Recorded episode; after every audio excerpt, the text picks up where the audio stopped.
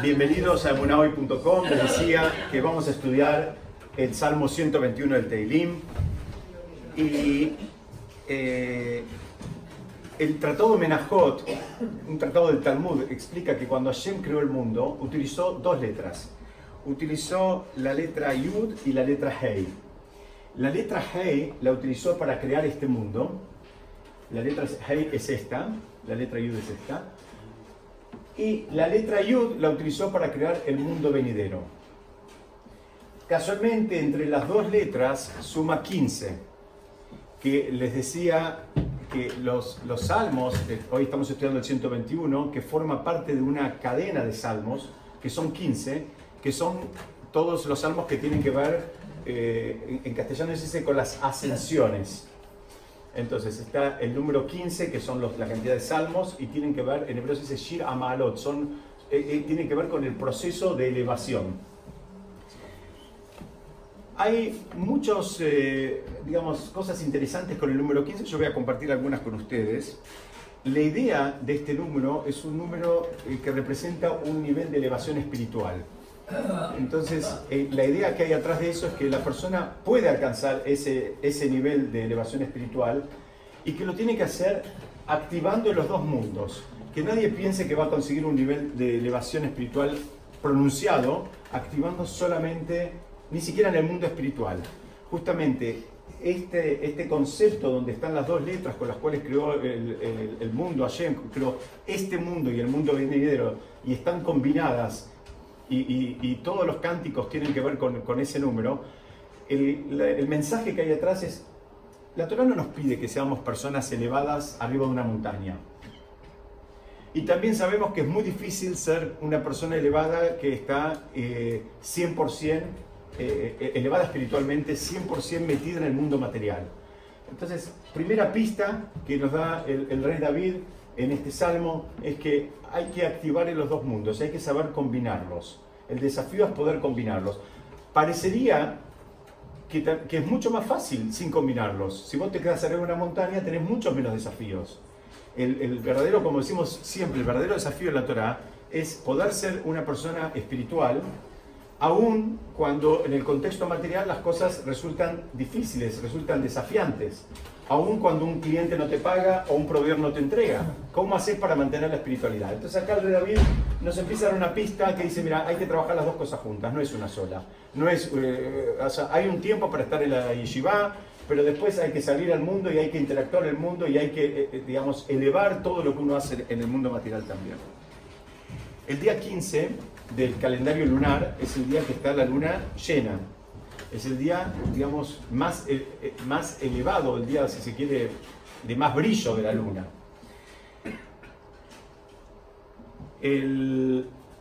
la fe judía empezó con Abraham.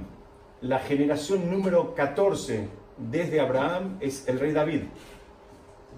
La número 15, justamente su hijo, que es Shlomo, Shlomo Amelech, que fue el que construyó el Betamigdash. Ahí fue el momento donde el pueblo de Israel estaba, eh, digamos, si se quiere, en el momento, eh, en el punto culmine. Ahí estaba, digamos, al igual que la luna en el día 15 del mes está completa, ese fue un momento de, mucha espiritualidad. Estaba el Betamigdash, él inauguró el Betamigdash, tuvo el mérito. Eh, vamos a ir viendo que el número 15 tiene, tiene, tiene muchas implicancias. En el, en el relato, en la Torá, en, el, libro de Génesis, en Breshit, cuando cuenta la historia de Jacob, que durmió, que se quedó dormido y que tuvo un sueño con los ángeles que subían y bajaban la escalera, etcétera, etcétera, ese relato también ocupa 15 palabras. Que casualmente eh, Jacob estaba conectando los dos mundos. Él tenía un sueño donde había una escalera que estaba en la tierra y que llegaba, el otro extremo llegaba hasta el cielo. Jacob, en esa visión, él empezó a entender que el tema era conectar las cosas, no desconectarse del mundo material y quedarse exclusivamente en el mundo espiritual, sino poder conectar los dos mundos.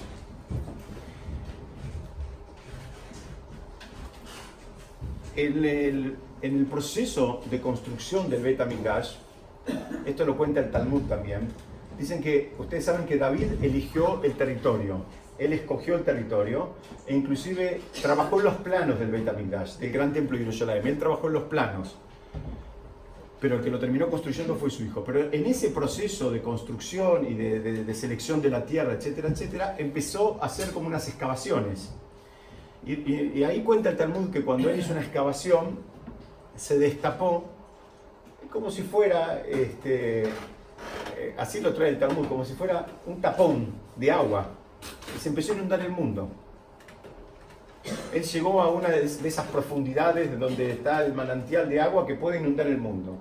Entonces el, rey David hizo una planchuela de arcilla con el nombre de Hashem, lo tiró y consiguió que el agua bajara 16 niveles. El agua bajó 16 niveles. Pues él se dio cuenta que en realidad para la tierra, y especialmente para, para una sociedad organizada de manera agrícola ganadera, el agua estaba bueno que esté más cerca de la tierra, no tan, no tan profundo. Entonces ahí cuenta el Talmud que él compuso los, estos, estos cánticos de las ascensiones y con cada uno de esos cánticos el agua iba subiendo un nivel, hasta que el agua se quedó a un, en lo que se llama en, hebreo a, una, a un codo, unos más o menos 40-50 centímetros de la, de la superficie de la tierra. Es decir, el proceso fue, primero se inundó el mundo, que en realidad explican que fue un proceso similar al de la creación del mundo. Cuando el mundo fue creado, primero fue creado lleno de agua. Después Hashem dice, en el, ahí, nomás, en el principio Torah, dice, bueno, que las aguas se retiren y que dejen aflorar a la tierra, pero en el, en el primer momento estaba todo el agua que cubría todo el mundo. Y el rey David entendió, hizo un proceso similar, si se quiere, y consiguió que las aguas se retirasen hasta un punto, este, digamos, deseable para, digamos, por un lado, que, no inunde y que no dañe la tierra y por otro lado que la tierra se pueda nutrir bien. ¿Esa era la zona del Betamigdash? Exactamente. Ah. Todavía no estaba el Betamigdash, era en el lugar donde iba a estar el Betamigdash, que es aproximadamente la zona donde hoy tenemos el Kotel. El todo, toda ese área era donde estaba el Betamigdash. El Betamigdash exactamente estaba poquito más arriba donde hoy está la mezquita. Vemos, vemos que mm, los salmos eran cantados, mientras estuvo el Beta Migdash, eran cantados en estos escalones que estaban acá, que separaban el espacio, digamos, de las mujeres y del espacio donde entraban solamente los Kohanim, y eran 15 escalones casualmente, y, los Leviim cantaban, iban eh, eh, escalón por escalón, y en cada uno de esos escalones se detenían y cantaban uno de estos salmos. O sea que tenía, eh, después esto tuvo un uso la mayoría de los Teilim, pero especialmente estos salmos, que, o este que estamos estudiando hoy, que forma parte de una cadena de otros, 15, de otros 14 que completan 15, eran utilizados en los servicios diarios en el Beta Mikdash. Y entonces este sería, esto está recreado, es una imagen, pero, pero la idea es que había unas escalinatas y en esas escalinatas eh, se detenían en cada uno de los escalones y entonaban uno de los salmos. Eh, Maalot puede querer decir muchas cosas. Una es la que es ya la forma que tradujimos, una quiere decir ascensiones, puede decir escaleras, aún en el lenguaje moderno eh, quiere decir escaleras. También representa un instrumento. Y mm, explica que el rab Saadia Gaon, que es un rab que vivió hace unos mil años, él explica que este salmo escribió el rey David digamos, con muy fuerte inspiración divina, justamente para eh, reconfortar a aquellas personas que se sienten desahuciadas, que se sienten sin esperanzas, que se sienten así como apremiadas, que, que ven que no, que, que, no hay salida. Esa fue eh, su intención.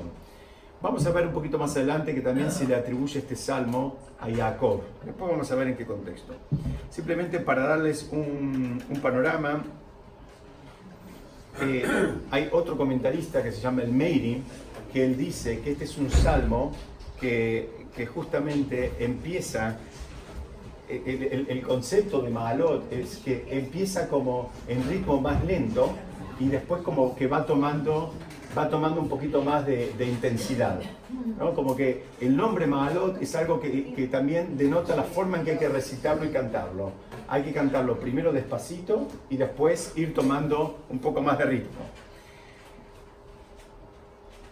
Entonces les decía que estos 15 escalones unían el sector de los hombres y de las mujeres. Y hay una lógica muy relacionada en el vínculo entre los hombres y las mujeres con el número 15. Digamos, es algo que, que, que alguien puede decir, bueno, ¿qué tiene que ver? ¿Por qué justamente este- estos 15 escalones eran los que separaban el espacio de los hombres de las mujeres? ¿Y por qué el 15? Entonces vamos a empezar a estudiar un poquitito eso. Es un concepto que también ya lo escucharon, pero es en este momento en que, eh, digamos, aflora en este salmo. Entonces esta es una de las fuentes y por eso lo quise compartir con ustedes. Hombres, mujeres, de un atrio y el otro. En- había un espacio, ¿no? No, eh, No, ahí eh, hay un espacio con 15 escalones. pero a- hasta ahí podían llegar. A- Antes de, también lo- me están preguntando cómo era la división. En el Beit HaMikdash había sectores que podía entrar cualquier persona. Y había sectores que estaban, eh, digamos, exclusivos, eran para los Kohanim. No podía entrar nadie que no sea Kohen. Y además había un sector donde entraban las mujeres, había una explanada hasta donde podían llegar, que era en la imagen anterior hasta donde están esos escalones. De donde terminaba la escalinata para arriba entraban solamente hombres y Kohanim. Entonces le decía, tenemos acá el hombre y la mujer. En hebreo se dicen ish beisha. ¿no? El hombre se dice ish y la mujer se dice isha. Los dos nombres son muy parecidos. Ustedes fíjense que el, nombre que representa al, hombre y el nombre que representa a la mujer difieren solamente en dos letras. El hombre tiene una letra yud que la mujer no tiene y la mujer tiene una letra hey que el hombre no tiene, que entre los dos forman el número 15 una vez más.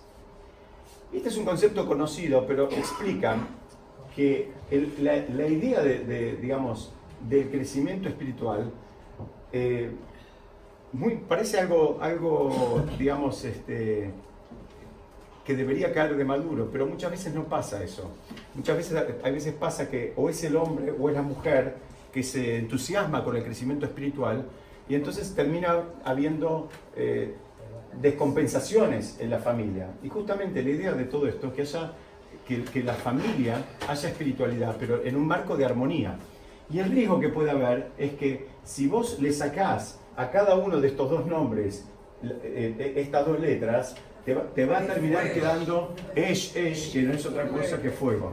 Eso es, el- es el fuego. Entonces, esto es, algo, es un concepto conocido, pero dicen, ya está insinuado. De, eh, eh, lo que yo quería compartir con ustedes es, porque esto seguramente lo pueden haber escuchado en alguna otra oportunidad, pero cómo hasta en el diseño del Beta Migdash, hasta en el diseño de los espacios y la conexión entre los espacios estaba contemplado. El rey David con inspiración divina dijo, mira, tenemos que conectar. La forma de conectar es poniendo, ya es uno de los nombres de Hashem, es el nombre de Hashem, eh, digamos, eh, reducido. Cuando decimos el Kadish, decimos que el nombre de Hashem se engrandezca. ¿Por qué? Porque el- lamentablemente por todas nuestras transgresiones, Hashem se revela con- una versión abreviada. Entonces estamos esperando la revelación completa, el nombre de él completo, faltan otras dos letras. Pero esto, esto representa el nombre de Hashem. Entonces el concepto que hay acá atrás de todo esto es que la persona se está tratando de construir a sí misma, está tratando de construir una familia, está tratando de construir un vínculo. En ese vínculo tiene que, tiene que necesariamente participar Hashem. ¿Qué significa participar Hashem? Alguien me puede decir, bueno, es cumplir Torah o Mitzvot. Está muy bien, claro que es eso, esa es una respuesta, está muy bien. La lectura, si se quiere, un poquito más espiritual, es que en ese vínculo tiene que estar manejado también por la mirada de la Torá. La mirada de la Torá, estudiamos en otras oportunidades, a veces propone otros objetivos que no son los mismos que los que propone el mundo secular. La mirada de, la Torá considera logros a otras cosas que no son necesariamente lo que aplaude la sociedad eh, en la calle. Entonces, ese es el concepto, si se quiere, además de cumplir Torah y cumplir mitzvot, hacer la cena de Shabbat y comer kasher y todo lo que ustedes quieran, que también es importante, que nadie piensa que eso no es importante.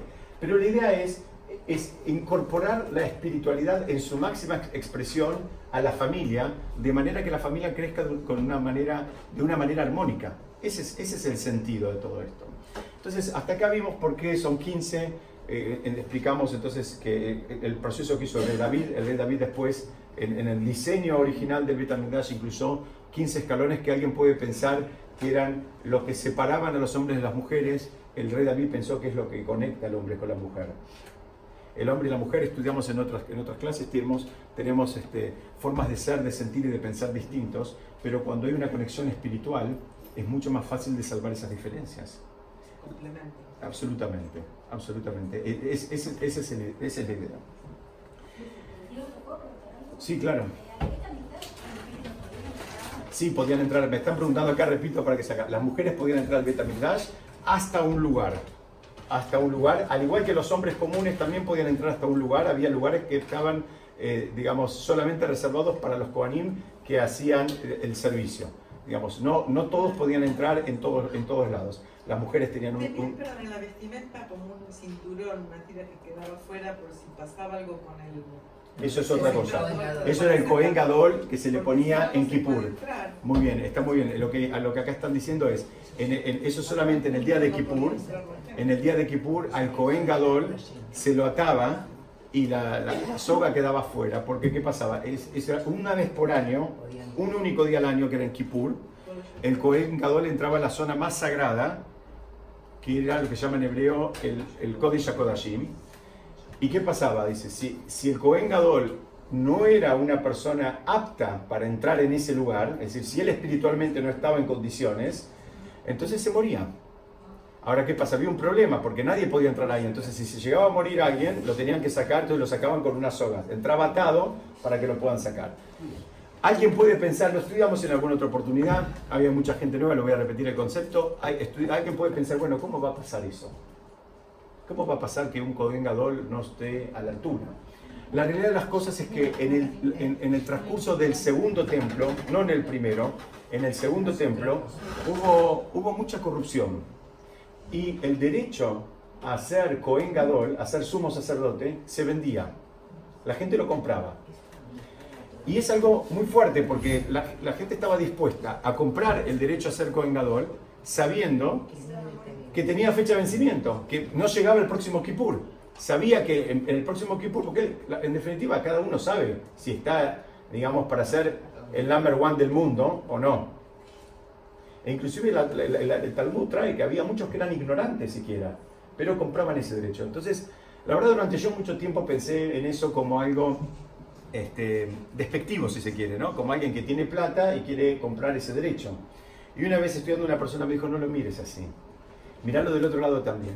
Aún sabiendo que se va a morir, estaba dispuesto a pagar y a morirse por tener ese ratito de poder percibir, la, digamos, la revelación divina. Aún sabiendo que se va a morir. Entonces, también tiene, lo podemos estudiar para un lado o lo podemos estudiar para el otro. Hasta acá, eh, entonces, eh, entendemos este concepto de estos 15 salmos que representan el desafío de, los seres humanos en construir vínculos y construir familias, eh, digamos, eh, funcionales y en armonía. Esta sería como una pequeña introducción. Vamos a empezar entonces eh, con, con- con el primer salmo directamente.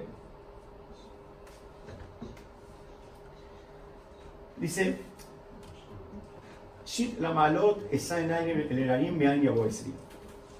Una de las traducciones, vamos a usar esta, es un cántico de las ascensiones.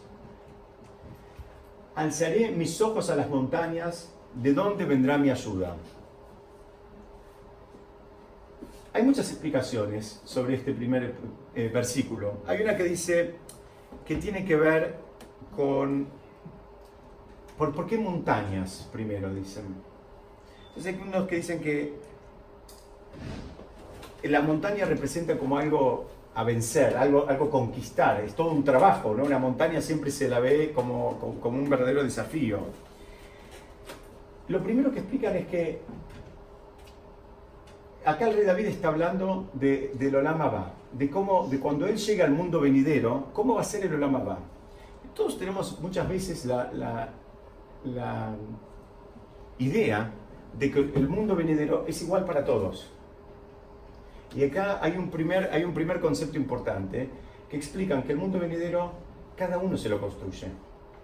No es que hay un mundo venidero por default para todo el mundo. Cada uno va a tener el mundo venidero que se construyó en este. De acuerdo a lo que uno hizo acá, va a terminar teniendo en el mundo, en el mundo venidero. O sea, es, es, muy importante este concepto. No es que es lo mismo para todos, es un mundo espiritual, pero que cada uno va a tener acceso de acuerdo a lo que se esforzó, le importó y quiso eh, en, en, este mundo. Hay una conexión directa. Vamos a ver en este salmo que el rey David va y viene, así como hicimos, explicamos en la introducción, va y viene entre los dos mundos. Entonces preguntan, ¿por qué, por qué habla de montañas? ¿No? Ahí está, ahí una imagen de montañas. ¿Por qué habla de montañas? Entonces, la, montaña pareciera como que el rey David está parado en el valle y dice, bueno, alzaré los ojos a la montaña. Primera explicación dice, bueno, ¿vieron como las películas que alguien está esperando que venga que vengan los soldados desde arriba ¿no? y vengan a, rescatar, que venga alguien a rescatar, está en un valle, está complicado, está, no, encuentra la salida o no tiene salida o está rodeado en una emboscada, está buscando la ayuda que venga, que venga de arriba. Una, una primera explicación. Es decir, es algo como aspiracional. Eh, muchas veces, creo que todos a veces quisiéramos que las cosas se nos resuelvan de arriba que, pase algo y se nos resuelva, ¿no? Entonces dice, bueno, primero voy a levantar la mirada y voy a ver, a ver si, si, si exactamente, a ver qué pasa, a ver de dónde viene la salvación. Explican que trae el Talmud en Tratado de Sukkah que después de 120 años, cuando la persona se vaya de este mundo, dicen que el tzadik va a ver a su propio instinto del mal, a su propio Yetzirah, lo va a ver como una montaña. Y va a llorar y va a decir, ¿cómo pude vencerlo? ¿Ok? Vamos de vuelta. Después de 120 años, una persona justa, un tzadik que trabajó mucho sus cualidades, va a ver a su instinto del mal. Él no está en este mundo, pero lo va a ver y lo va a ver en forma de montaña y se va a emocionar y va a decir, bueno, se va a emocionar por, por lo, que, lo que consiguió, porque alguien también puede pensar de manera equivocada que un tzadik tiene menos instinto del mal. Como que tiene. Solemos pensar que nosotros tenemos instinto, que la persona que es, ya es una persona justa, una persona elevada, como que tiene menos tentaciones.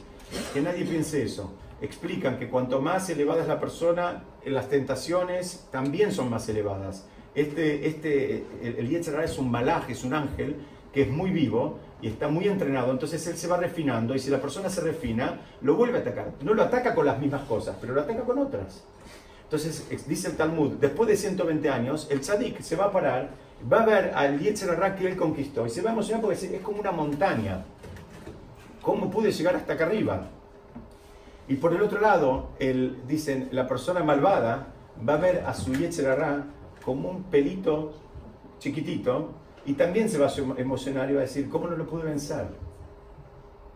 Entonces el rey David está diciendo, yo voy a ver a las montañas, ¿no? el concepto de ver la montaña tiene que ver con poder ver más allá, verme en otro escenario, o también tiene que ver, como dijimos al principio, él se sentía en, una depresión, se sentía en un valle, en un lugar profundo, y él cuando estás acá abajo la montaña parece más alta.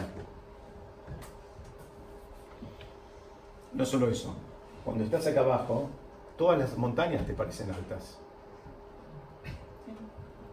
Ni siquiera puedes comparar cuál es más alta que la otra. No sabes si este desafío es más alto que este o este es más bajo que el otro. No sabes. Estás abajo, no sabes. No tenés la perspectiva. Por eso eligió el rey David las montañas. Hay otra explicación que dicen que este salmo se le atribuye a Jacob. ¿En qué momento? En el momento que Jacob se escapó de su casa y él estaba triste porque no tenía nada, no tenía, no tenía ningún, digamos, él iba en, supuestamente en, eh, eh, en, búsqueda de su futura esposa y él, eh, digamos, iba absolutamente despojado de bienes materiales. Y en un momento él se sintió, se sintió este, triste y él dijo, ¿cómo? Dice, mi... Abraham en su momento mandó al, al sirviente que era Eliezer, lleno de regalos, para la, futura nuera. Dice, ahora yo voy y voy con las manos vacías. No tengo nada. Entonces dicen que ese fue el sentido que él miró hacia el cielo. Dijo, ¿de dónde va a venir mi ayuda? No tengo, eh, eh, digamos, como que él en un momento sintió como, como que no tenía nada. Hay una historia que me gusta mucho. Hay una historia de, de un rab, el rab Levin, más o menos, esta historia tal vez pasó hace unos 90 años que llegó a su jupá se iba a casar, era un momento que había mucha pobreza en Israel, entonces él no tenía nada para regalarle a la novia. Y la tradición, creo que desde siempre, es que la jupá el, el novio le regala algo a la novia, o en la jupá o un ratito antes o un ratito después, pero era un regalo. Entonces él a la jupá misma le dijo que él no tenía nada para regalarle. Era un talmid jajam, una persona que había estudiado mucha Torah, pero no una persona que, digamos, que de, medios. Pero que le iba a hacer un regalo. Y el regalo que él le hizo a la jupá es que cada vez que haya una discusión, él le iba a dar la razón a ella.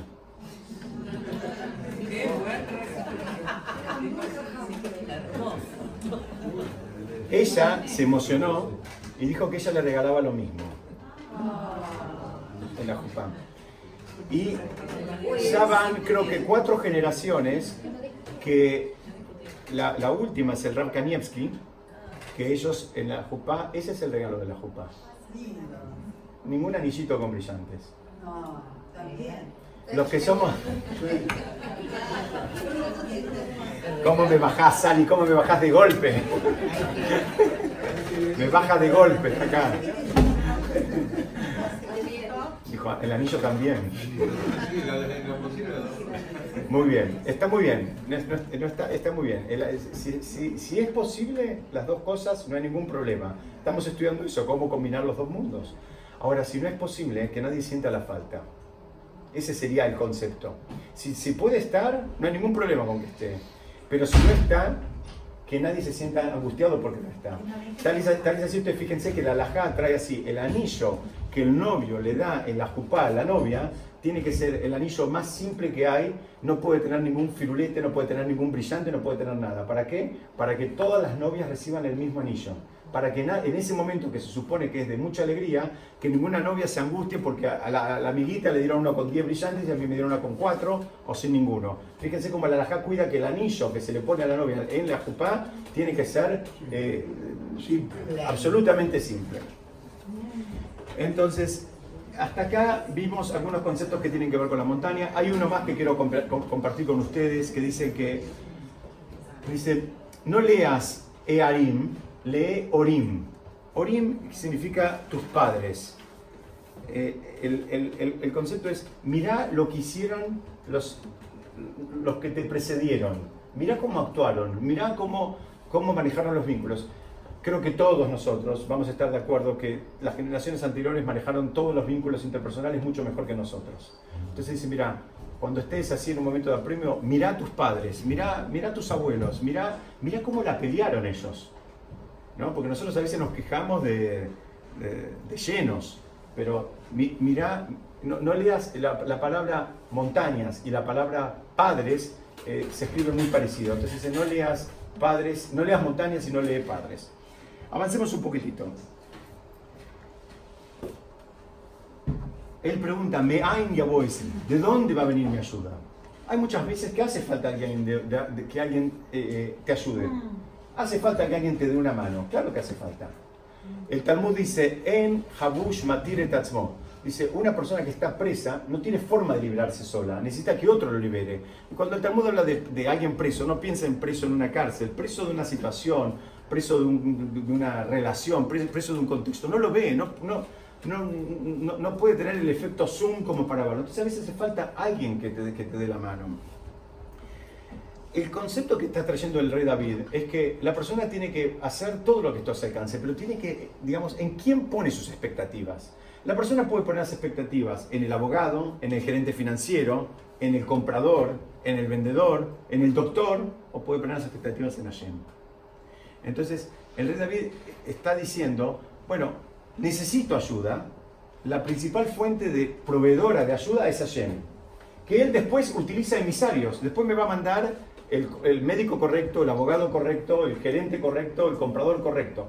Pero la persona, las expectativas de él, en quién están, marcan en dónde él está parado espiritualmente. Si la persona tiene sus expectativas en un gerente de- del banco, bueno, estamos en un problema. Porque no entendió que es Hashem el que maneja el mundo y que Hashem no se equivoca y que Hashem a cada uno le da lo que necesita en el momento que necesita. Entonces, la persona ahora piensa que su vida se la va a resolver este gerente. Este gerente es un medio, no es un fin en sí mismo. ¿Ok?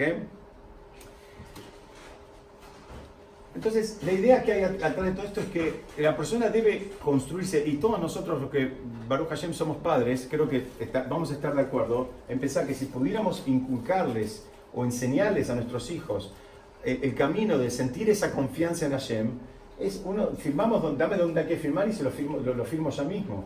¿Por qué? Porque todos quisiéramos garantizarle una vida sin sufrimiento a los hijos. Todos quisiéramos, sin sufrimientos de ningún tipo, ni financieros, ni de familia, ni de amor, ni de salud, todos quisiéramos. La realidad de las cosas es que no podemos. Lo que sí podemos es darle la herramienta como para que pasen esos sufrimientos. Y la herramienta es justamente que se construyan como personas espirituales, que tengan ese espacio, que sientan ese vínculo, como para poder pasar las distintas tempe- tempestades, que hacemos tefilar todo el tiempo para que no las tengan, pero la realidad las cosas que no van a tener. Porque ese es el derech, ese es la- el camino del mundo, no existe. Alguien podría pensar, ¿sabes qué? Yo quiero un mundo así. No es así. El mundo es ir y resolver problemas. Chicos, chicos, problemas chicos, chicos grandes, problemas grandes. Y después hay otro problema y después hay que resolver. No hay calma, no hay calma. Es, es eso. Entonces, entender que esa es la dinámica y esa, y esa dinámica poder subirse con, con, alegría y sabiendo que, que tenemos las herramientas. Muchas veces podemos pensar, eh, cuando hay que tomar decisiones, eso también genera un desafío. Hay que tomar una decisión y genera un desafío. ¿Por qué? Y porque todos sabemos, ¿no? Este, yo, tenía un maestro que, él, siempre daba el mismo ejemplo. Dice, vos, eh, vos agarrás una ruta, él decía en Estados Unidos, ¿no? Vos agarrás una ruta y de pronto hay un cartel. Y está la I-95 y la 66, creo que era. Dice, y entre una y otra hay dos metros de diferencia, tres metros, el ancho de un carril. Pero agarrás una, terminás en Nueva York, y agarraste la otra, terminás en California. Está muy cerquita una de la otra. No piensen que para agarrar una tenés que ir hacia el norte y la otra tenés que ir hacia el sur. A veces están ahí nomás y un pasito, bueno, aflojo un poco, cambio algo, ¿no? Alguna macana me mando, pero es una cosa chiquita. Eso tiene un impacto. Entonces explican que todo este concepto de la ayuda y todo es también entender el, impacto espiritual de la decisión. Cuando el rey David está diciendo, yo quiero, estoy preguntando, ¿me- ¿de dónde va a venir mi ayuda? Y mi ayuda a venir de Hashem. Otra de las cosas que está diciendo es, tengo que tomar una decisión, porque estoy en un problema. Necesito ayuda, le pido a Hashem que me ayude, pero la que voy a elegir yo, voy a evaluar también el impacto espiritual de mi decisión.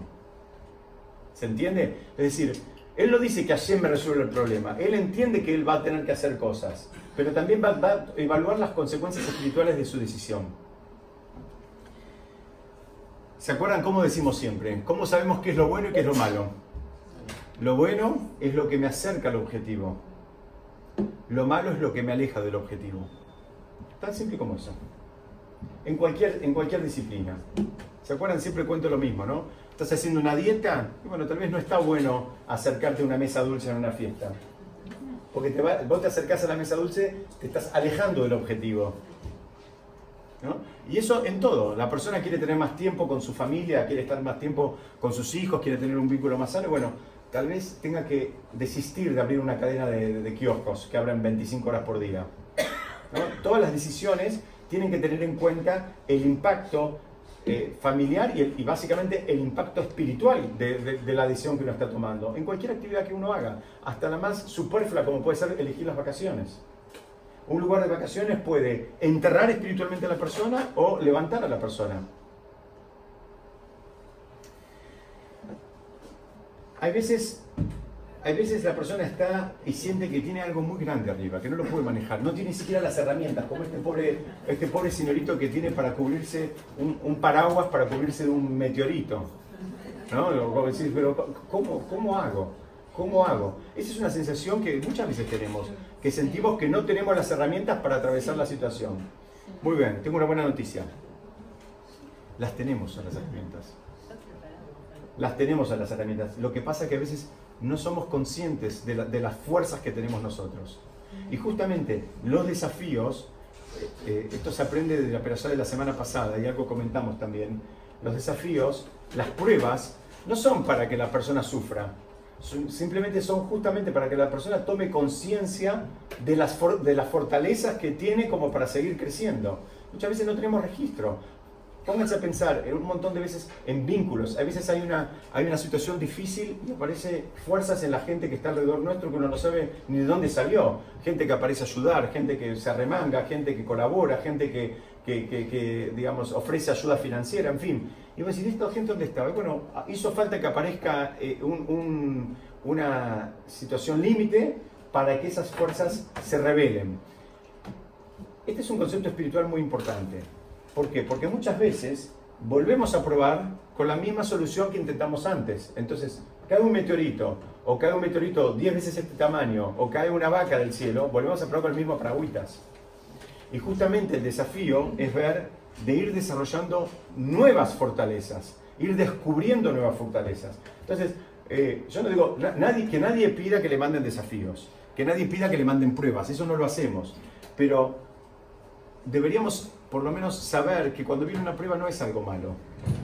No es algo malo cuando viene una prueba. Al contrario, si la trabajamos, vamos a terminar sacando lo mejor nuestro, vamos a terminar sacando aptitudes nuestras que tal vez ni siquiera sabíamos que existían. Esto también es un concepto para los chicos. Esto es para todos, pero también es para los chicos. Porque muchos actuamos que volvemos a practicar lo que nos dio resultado en otro, en otro, en otro contexto. Y eso no es la idea. Si ya pasamos la prueba anterior, no nos van a dar la, prueba, la misma prueba de vuelta. Abraham, por ejemplo, cuando le tocó pasar las 10 pruebas, la primera prueba ¿cuál fue? Irse de la casa de su padre. Claro que es difícil. Se tenía que ir. Después viene otra prueba, ¿cuál era? Instalarse en la tierra de Israel. No son las mismas fuerzas las que necesitas para irte de la casa de tu papá que para instalarte en la tierra de Israel. Son otros, otros recursos que tenés que, que ir descubriendo. En uno tenés que ir, si se quiere, cortando lazos, desarraigando, y en otro tenés que ir haciendo lazos y arraigando. No es lo mismo. Y si vos querés replicar lo que hiciste en un lado con el otro, lo más probable es que te vas a quedar sin lazos en los dos. Lo que te funcionó en un lugar no, te- necesariamente te va a funcionar en el otro. Este es un, un- un concepto sumamente importante. Hay quienes estudian de otra manera. Dicen así. Dice, no leas me'ain, sino min ain. ¿Qué significa esto? Que no leas de dónde, sino de la nada. ¿Qué significa esto? Una de las, digamos, algo que va acompañando a todas las pruebas que nos tocan y a casi todos los desafíos que nos tocan. ¿Saben qué, qué es lo que tenemos que ir trabajando en conjunto con el desafío? La humildad. La humildad es algo que hay que, eh, eh, habitualmente tiñe todos los desafíos. A veces no aceptamos ayuda porque somos orgullosos. A veces no contamos el problema porque no queremos que se enteren porque so- soy Superman. ¿Cómo van a saber que, este, que tengo un problema? Entonces dicen, cuando la persona se siente como que no es nada, en hebreo min ain quiere decir de la nada, o, o- de una sensación de, vacío de la nada, bueno, ese es, una, es, es- es un- buen síntoma. En- en- en otros ámbitos, eh, alguien podría pensar que eso no está bueno, que alguien se sienta, digamos, este, eh, eh, que se sienta en un nivel bajo. Pero justamente en el mundo de Torah y en el mundo de Torah y mitzvot, en el mundo de crecimiento espiritual, ese es un nivel muy alto, no creérsela. No creérsela, no creerse que uno es Superman, uno poder pedir ayuda, uno poder contar el problema, uno poder buscar ayuda. Eso es, es- entonces, el Ben Ish Chai dice, mismo que no hagas nada, él estudia de otra manera, mismo que no hagas nada, el problema se va a terminar resolviendo. ¿Qué significa esto que no hagas nada? Porque en otras veces estudiamos que sí hay que hacer, y que hay que hacer en el mundo material y que hay que hacer en el mundo espiritual. El concepto es que vos no te creas que tenés la responsabilidad de resolver todo el problema. Vos haces tu parte, empezá un poquito, empezá, corregí algo. Porque a veces pensamos, si no puedo hacer todo, mejor no hago nada. Y a veces no podés resolver la totalidad del problema, pero podés acomodar algunas fichas, podés aliviar un poquitito el, sufrimiento. Entonces, eso también sirve.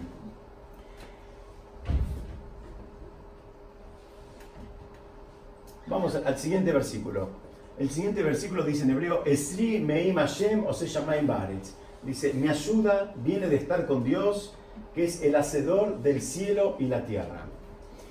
Acá yo lo puse entre paréntesis porque esto es una, digamos, eh, no es traducción sintáctica, sino más semántica. Hay, muchas explicaciones, pero eh, el Jafetz Haim dice, mira, no es, no, no leas que viene de los que, de Hashem, porque esto se puede leer, mi ayuda viene, viene de Hashem, me im Hashem, de- viene de Hashem. El Jafetz Haim, un sabio que falleció en mi- en 1933, él dice, no, esto léelo que la ayuda va a venir de los que están con Hashem. ¿Qué quiso decir? Hay, un- hay un concepto que trae el Talmud que dice, en, en, eh, en, eh, en arameo se dice así, Megalgelim Sahar al Yedeh Sahkai, Bejiu al Yedeh Hayab. ¿Qué significa? Se termina revelando algo, digamos, lo voy a traducir eh, libremente, pero algo bueno a través de personas buenas y se termina revelando algo malo a través de personas malas. ¿Qué significa esto? Que si a veces alguien este, tiene que dar una mala noticia, que deje que la dé otro. ¿Ok? ¿Por qué? Porque el portador, dicen que también él tiene algo, digamos, que, algo que ver. El portador de una buena noticia, evidentemente es porque él también es, es, eh, es una persona buena. Y el portador de una mala noticia, no está tan bueno ser portador de malas noticias. Dejen, dejen que, lo haga, que lo haga otro. Entonces, dicen que lo que está pidiendo el rey David, dice, bueno, cuando me ayudes y me mandes emisarios, mandame emisarios que estén en el circuito de Hashem, Meim Hashem, que est- estén en el mismo, que sea gente buena. Que, que me llegue con gente buena, con gente que tenga una mirada blanda, una mirada compasiva, una mirada que comprende, una mirada que entiende. No me mande gente que, que es estricta, que es dura, que es eh, rígida, que es cruel. Es decir, entendemos el esquema que Hashem usa para casi todo, usa, usa emisarios, más en nuestra generación. Nosotros no tenemos el mérito de estar en contacto en directo con Hashem. Pero tenemos un problema y Hashem usa emisarios. Entonces manda, eh, no sé, un gerente financiero, manda un, un comprador, manda un vendedor, manda un rabino, manda un médico. Son todos emisarios que nos están ayudando a resolver el problema. El rey David está pidiendo, mandame emisarios de los buenos. Mandame emisarios que sean también personas que tengan una vida espiritual, entonces que pueda tener un mismo lenguaje. Y acá él vuelve y dice, Ose Shamaim Baaretz, dice, eh, di- de- de- como que viene de Hashem y como que nos recuerda que es el que hizo los cielos y la tierra.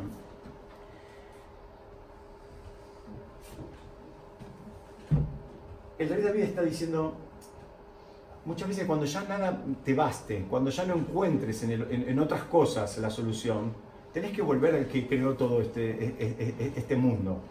Tenés que volver a ese vínculo con el que creó todo este mundo. Porque a veces ya probaste, probaste por acá, probaste por izquierda, probaste por arriba, probaste por abajo. Bueno, ahora volvé al creador del cielo y la tierra. ¿Cómo? ¿Qué significa? Tenés que volver a ver todo. ¿Se acuerdan cómo estudiamos con Brigitte? El concepto es, se creó un mundo, ¿para qué se creó? ¿Para qué estamos acá? ¿Qué vinimos a hacer?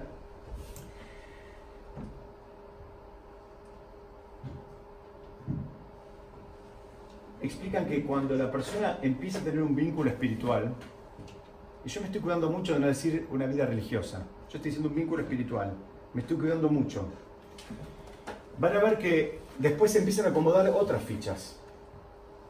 Se empieza primero se van acomodando algunas y después se, va acomodando, se, va acomodando todo el tablero. La persona empieza a tener un vínculo, empieza a sentir de a poquito, porque a veces cuando las, las personas hacen muchas cosas de golpe después no las pueden sostener. El rey David lo que está diciendo es justamente ese, eso, que él siente que el que puede cambiar toda una realidad es el mismo que creó el mundo. O sea, el- el- porque alguien a veces piensa, no, pero ya esto está tan difícil, ¿no? Como las montañas que dijimos antes, estoy, estoy rodeado de montañas altas, impenetrables, difíciles. Mira, si hace así, las montañas no están más.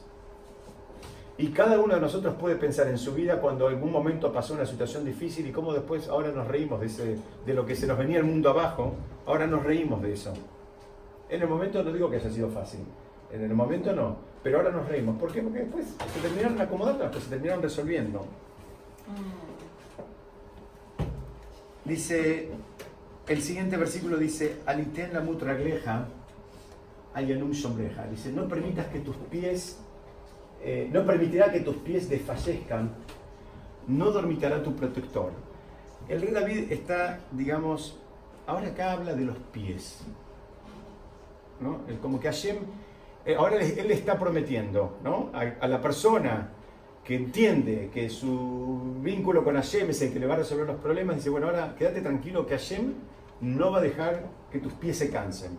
Pregunta, ¿por qué eligió los pies? Lo que lo sostiene. Muy bien, muy bien. Los pies por un lado son los que sostienen a la persona. Los. Muy bien, y lo otro es, los pies están hechos para que nos movamos. Y el David está insinuando, vos tenés que seguir moviéndote. No hay manera de que soluciones el problema quedándote donde estás. Tenés que salir de ahí, tenés que moverte. Tú estás diciendo, mira, usá los pies, usalo todo lo que lo tengas que usar, Hashem va a hacer que no te canses. ¿No? Él está invitando a que te muevas, que salgas de ese lugar, porque estás en un lugar donde estás sufriendo, estás pasándolo mal, te sentís bueno, algo tenés que hacer que te saque de ahí. Y algo distinto a lo que ya hiciste antes, porque lo que hiciste antes, ya- Se ya- llevó- exactamente, ya sabemos que no te, no te funcionó. Eh, hay, hay otro comentarista que dice que estas son palabras que se decían los exiliados unos a otros. ¿No? En momentos, imagínense, con un exilio, eh, está hablando del exilio babilónico, cuando, cuando se iban, tenían que ir, fueron caminando y mucho tiempo, y dice, bueno, seguí caminando, debe haber sido, nos cuesta imaginarnos, pero debe haber sido terrible para aquellas personas que vivieron en la época del primer templo, después ver la destrucción del templo y después experimentar el exilio y tener que ir caminando y de ver la revelación de Hashem todos los días, ahora parecería que Hashem se fue, Hasu Shalom parecería que Hashem no está y ahora tienen que caminar y tienen que irse a otro lugar desconocido y demás, entonces dicen que con esto se estaban dando fuerzas unos a otros, diciéndoles, diciéndose, mira, seguí caminando, seguí, seguí ahí avanzando. Y acá este concepto de que no dorma- dor- dormitará tu protector lo vuelve a repetir, lo vamos, lo vamos a explicar en el siguiente versículo, cuando dice, "In Eloi Anum velo Ishan Shomer Israel. He aquí que no dormitará ni dormirá el protector de Israel. Está siempre alerta. Exactamente, muy bien. Lo que está diciendo es algo tan simple como eso. Hashem no se fue a ningún lado, ni cierra en ningún momento, atiende 24/7, todo el tiempo. Que no pienses, bueno, mira, ahora Hashem se desentendió de este caso, ¿no? Eh, No sé, se excusó. Hasbe Shalom, que nadie piense eso. Lo que está diciendo el rey David dice, mira, no hay, inclusive él lo los comentaristas dicen, "Ah, el rey David está haciendo un contrapunto con, con otros dioses. En, una época que la gente hacía ídolos, hacían ídolos a veces eh, eh, de madera, a veces de, piedra, y a veces lo hacían de metales preciosos. Entonces, ¿qué pasa después? Los tenían que cuidar a los ídolos, porque si no se los robaban. Se los robaban porque eran de oro, o eran de plata, o de lo que fuere. Dice, esa es la gran diferencia. Nuestro, nuestro Dios, Él nos cuida a nosotros, nosotros no tenemos que cuidar a Él. No hay, no hay un concepto de que, de que lo pueden robar, ¿no? no está ese concepto. Pero no hay un concepto de que se durmió, no hay un concepto de que el, el- el- concepto de dormir, dormitar, habla como que hay una, un nivel de percepción de la realidad más bajo.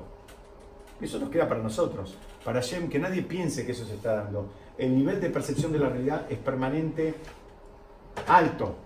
Es siempre alto. Hashem no se durmió, Hashem no se fue a ningún lado, Hashem, digamos, que nosotros no podamos percibir, porque esto, como dice, eh, como dice el, el, el Pasuk, dice, ¿no? Si una persona, se separan dos amigos en la puerta del templo, y uno camina una cuadra hacia Luis María Campos, y el otro camina una cuadra hacia Cabildo, cuando los dos caminaron una cuadra, ya los separan dos cuadras.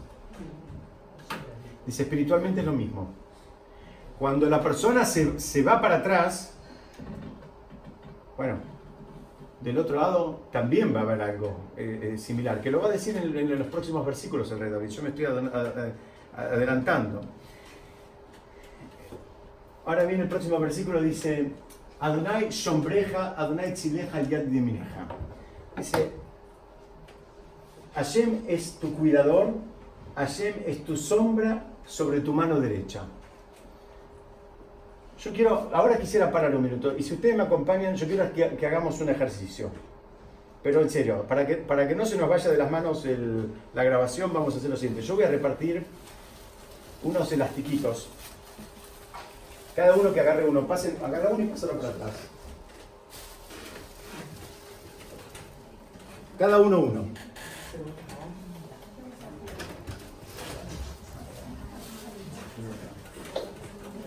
Vamos, pasen más rápido, vamos, vamos.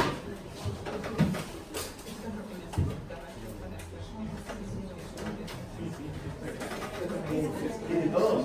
Sí, después compartan, ¿no? Porque no sé si hay, si hay para todos. Acá sobraron. Acá sobraron. Si a alguien le falta. Y este ejercicio Después lo compartimos. para Sale, sale. Yo quiero que. Si a alguien le falta, después compartan. cuatro marcas de mano. Este ejercicio Lo que yo quiero que hagan con este elástico es lo siguiente, que prueben. Este es un ejercicio para cada uno, individual. Escuchen.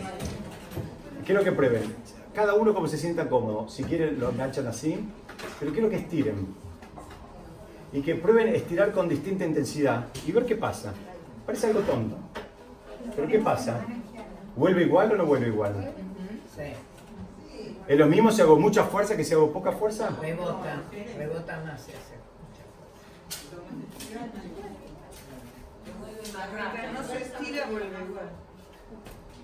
No es lo mismo. No es lo mismo. ¿Qué significa?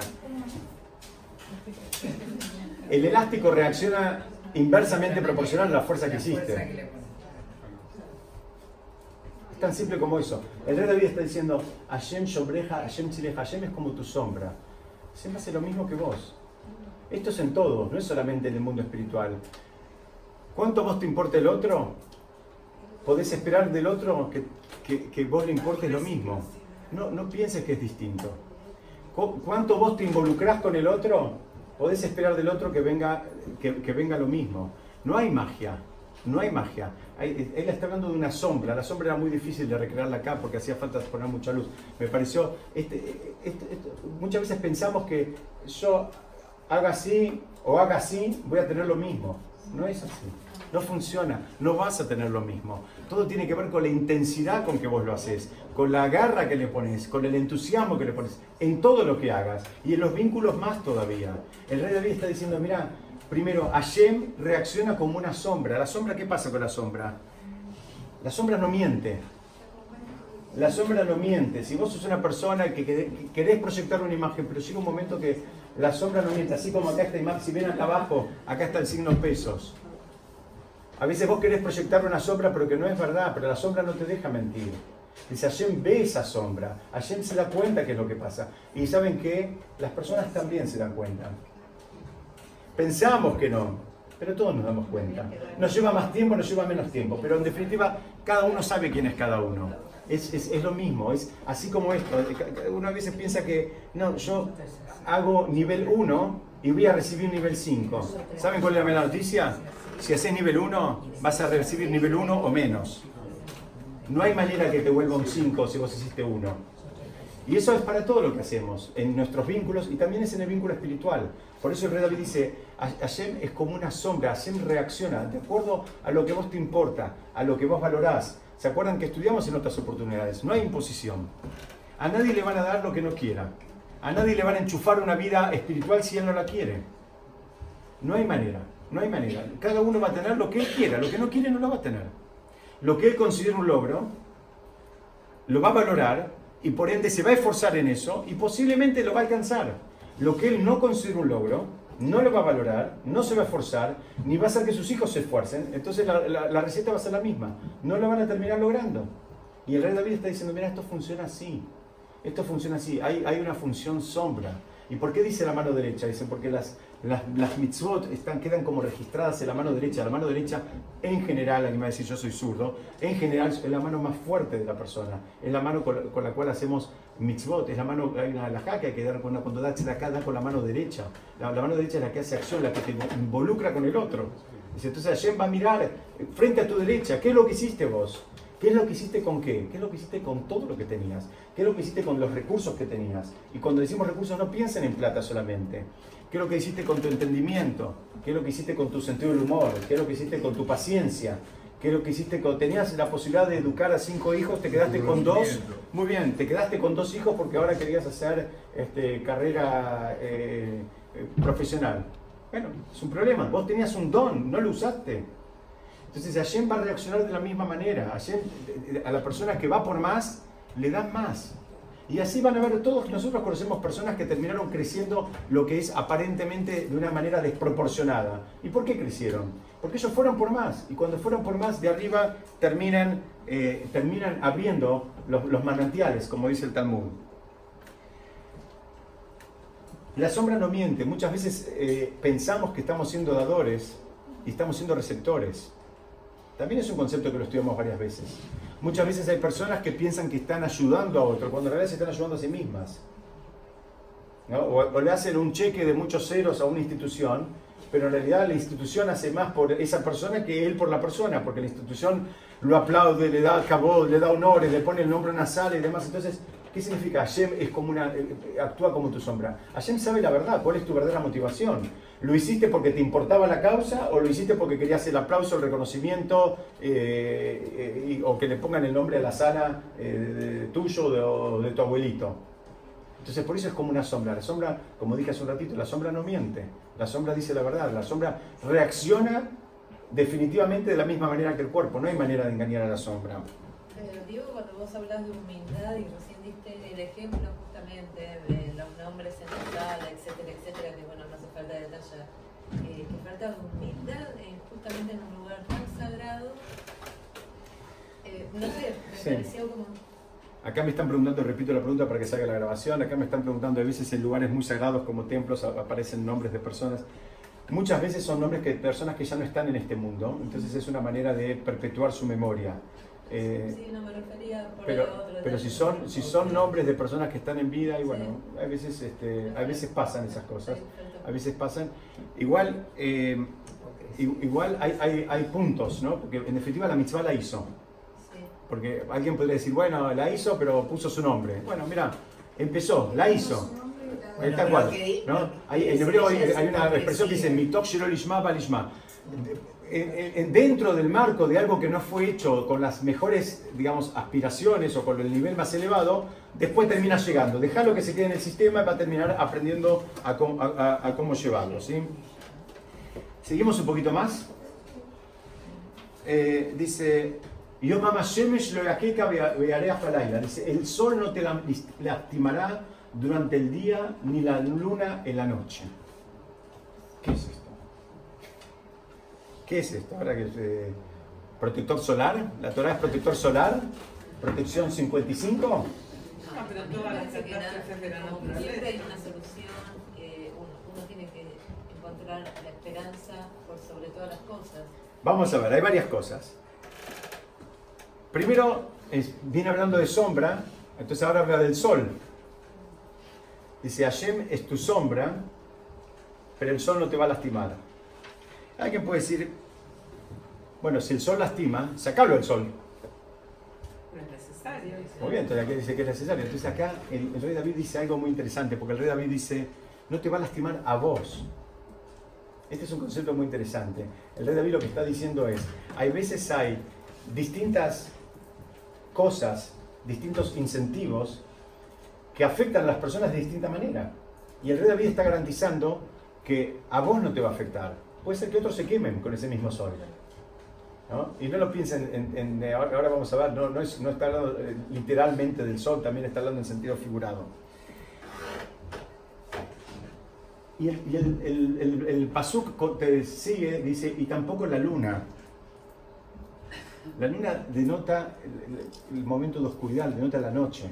¿no? El sol denota la claridad, denota el día. En otro versículo dice el rey David, Leagid baboker hasdeja bemunatejaba leilot. Dice, voy a decir eh, eh, en la mañana tus, eh, voy, a, hablar de tus bondades, de tu gesed, y en la noche voy a hablar de la emuná. Entonces explican, dicen, mira, la mañana tiene que ver cuando las cosas están claras, ¿no? Es el momento más claro del día, la mañana. Entonces está todo claro, sabemos todo, entendemos todo, entendemos la relación causa-consecuencia, entendemos los vínculos, está todo clarito. Y la noche, por oposición, es todo lo contrario, cuando no, entendemos, como no, vemos la salida. El rey, el rey David empezó hablando de, de la oscuridad, cuando no entendemos, no vemos la salida, no tenemos claridad, tenemos las emociones mezcladas, tenemos eh, eh, encontradas y mezcladas. Entonces dicen, el sol no te va a lastimar, dice, aún cuando haya claridad, ¿qué significa? Aún cuando sea un momento de prosperidad, que las cosas estén bien, no te va a lastimar eso, porque muchas veces todos conocemos eh, gente, familias enteras, que mucha prosperidad pero nadie se habla con nadie. ¿No? Mucha bendición, pero ¿para qué sirvió en definitiva? Entonces dice, no, ese, sol no te va a lastimar, tiene que ver con esa, abundancia, esa claridad, ese, ese digamos, eh, lo, que aparenta ser todo bueno va a terminar siendo bueno, no va a haber problema con eso, no te va a lastimar. Y entonces para el otro lado es eh, la noche, tiene que ver también con la, conciencia del, exilio, explican los comentaristas. Dice, eh, eh, pues la persona se puede deprimir, ¿no? A veces cuando empieza a estudiar y entiende que, que, el, que el- que el, digamos, entiende lo que perdimos, entiende dónde estamos parados espiritualmente, se puede deprimir. Y el rey David está diciendo, estás caminando de mi mano, no te va a pasar nada. La persona, la, la- la- la persona que tiene una conexión espiritual no significa que no le pasan cosas. Tienen desafíos y a veces son desafíos recontra fuertes, que nadie piense que, que la tienen fácil. Lo que significa es que ese vínculo los ayuda a, a, digamos, a atravesar esas situaciones. Pero no significa que no las tengan las situaciones y no significa que sean ja, ja, ja. Y eso es lo que está diciendo el David. Dice, mira, va a haber momentos de oscuridad porque la vida es así. Hay momentos que son más difíciles, hay momentos que son más opacos. Dice, bueno, va a haber momentos más opacos, pero ayer tampoco te va a dejar en ese momento. O sea, lo, lo vas a tener que transitar. Así como estudiamos la semana pasada, eh, o, o hace dos semanas, la- cuando Abraham tuvo que eh, hacer la prueba con, con su hijo, fue un momento difícil, fue un momento que representaba un desafío. Pero él también lo pudo pasar porque mantenía ese vínculo espiritual fuerte con Hashem. Ya estamos terminando, denme unos minutos más. Dice Hash- Hashem, ah, el, el siguiente versículo dice: Hashem shombreja mikorra ishmoret nafsheja. Dice: Dios te va a, a cuidar de todo mal. Eh, Hashem va a cuidar o cuidará tu alma. Es muy interesante porque mm, acá dicen, primero dice, te va a cuidar de todo mal. Dice, ni siquiera el Yitzhak te va a cuidar. Porque ¿qué pasa? Necesitamos de esta bendición. Cuando la persona, esto, esto es un círculo que es muy difícil de entrar. Cuando la persona quiere dar un paso hacia el mundo espiritual, viene el Yetzirah. Ustedes se acuerdan, el Yetzirah es un malaj, es un ángel, que el trabajo de él es que nosotros no nos convirtamos en las personas que nos tenemos que convertir. Ese es el trabajo del Yetzirah. Ese es, ese es el trabajo de él. Entonces la persona toma una decisión, cualquiera, chiquita, por ejemplo, decide que va a prender las velas de Shabbat.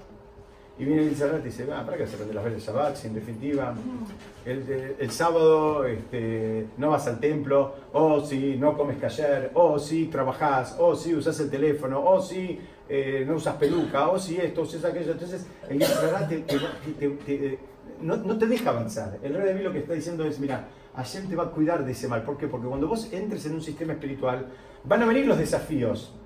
Van a venir los desafíos, pero de donde no te los imaginás. Vienen esos desafíos. Entonces, eh, a veces, amistades, que vos decís, ¿a ella qué le importa si yo prendo las velas o no prendo la vela en mi casa? Y ahora esta otra te empieza a decir, ¿pero vamos a prender las velas? ¿Cómo? ¿Te, que, te, lavaron la cabeza ahí los jueves a la noche? Te- te- van a decir eso. Entonces el rey David lo que está diciendo dice, mira, eh, te va a cuidar, te va a cuidar todo mal, pero termina diciendo, Ishmoret nafsheja. Dice, va a cuidar tu alma. Porque habitualmente cuando hablamos de protección y de cuidado, muchas veces asociamos directamente con cuestiones físicas, ¿no? Porque no nos pase nada, que nos pase de salud a nosotros, a nuestros hijos, no nos lastimemos. En el mejor de los casos hasta podemos pensar en protección, cuidado de cuestiones financieras, pero el rey David fue un paso más todavía, dijo, eh, cuestiones espirituales. Voy a cuidar que no vayas para atrás espiritualmente. Voy a cuidar que, que- que, digamos, que cumplas acá la misión espiritual que viniste a cumplir. Eso es lo que está diciendo el rey David. ¿Por qué? Porque la persona a veces se puede entretener haciendo otras cosas y no hizo lo que tenía que hacer espiritualmente. No hizo su desafío, no hizo su crecimiento. Él tenía una responsabilidad para con él, para con su, su- matrimonio, para con sus hijos. Y acá, eh, digamos, eh, cuando quiere empezar a meterse al sistema, se va a meter el Yitzhak y ahí va a ser más difícil. Entonces el rey David está, entre comillas, como garantizando que va a haber eh, una protección divina como para que la persona pueda, en lugar de estar en un círculo vicioso, entrar en un círculo virtuoso, que cada vez esté en un nivel más elevado. Y eh, termina diciendo, Adonai Shemor Cheteja Uboeja Minatabe Olam. Dice, Hashem cuidará tu salida y tu llegada desde ahora y hasta siempre. Muchas preguntas con respecto a este versículo. Primero, ¿de dónde salimos y a dónde, a dónde llegamos? ¿A dónde vamos nosotros? ¿Por qué dice te va a proteger de tu salida? ¿Qué te va a proteger? Punto. ¿Por qué dice te va a proteger en tus salidas y en tus llegadas? ¿De qué está hablando? El mundo venidero. El mundo venidero. Muy bien, una explicación es eso. Está hablando de en tus movimientos espirituales en este mundo y en el mundo por, por, por, por venir. Que vas a tener tu llegada al mundo por venir, lo vas a tener, digamos, pr- protegida. Hay otras explicaciones mucho más mundanas. Dicen que las personas vivimos entrando y saliendo de ámbitos, de relaciones, de vínculos. Y esos vínculos, a veces, esos ámbitos son difíciles y a veces nos cue- hay personas cuesta más, hay personas que les cuesta menos, pero entrar, adaptarse, moverse, los chicos, adaptación en un colegio, en otro colegio, en otro ambiente, los amigos, y bueno, Hashem te va a proteger en todas esas entradas y salidas que tenés, que en la vida social y comunitaria todos nosotros hacemos, y a veces nos movemos de país, nos movemos de lugar, nos movemos de barrio, nos movemos de comunidad. Bueno, necesitamos esa, esa protección para que cada uno de esos movimientos no nos lleve para atrás espiritualmente. Ese es el sentido del cuidado. No es un cuidado, además de todo lo que dijimos antes, es justamente que es un cuidado para, para eh, digamos, que nos proteja espiritualmente. Entonces, eh, la, idea termina siendo que es, hay, van a haber situaciones de exposición. La persona cuando entra o cuando sale de un lugar es como que está un poquito más expuesta. Y es en esos lugares que el rey David le está garantizando que Hashem lo va, lo va a proteger. Hasta acá, no, no se vayan todavía, hasta acá es lo que, digamos, yo quería compartir con ustedes de este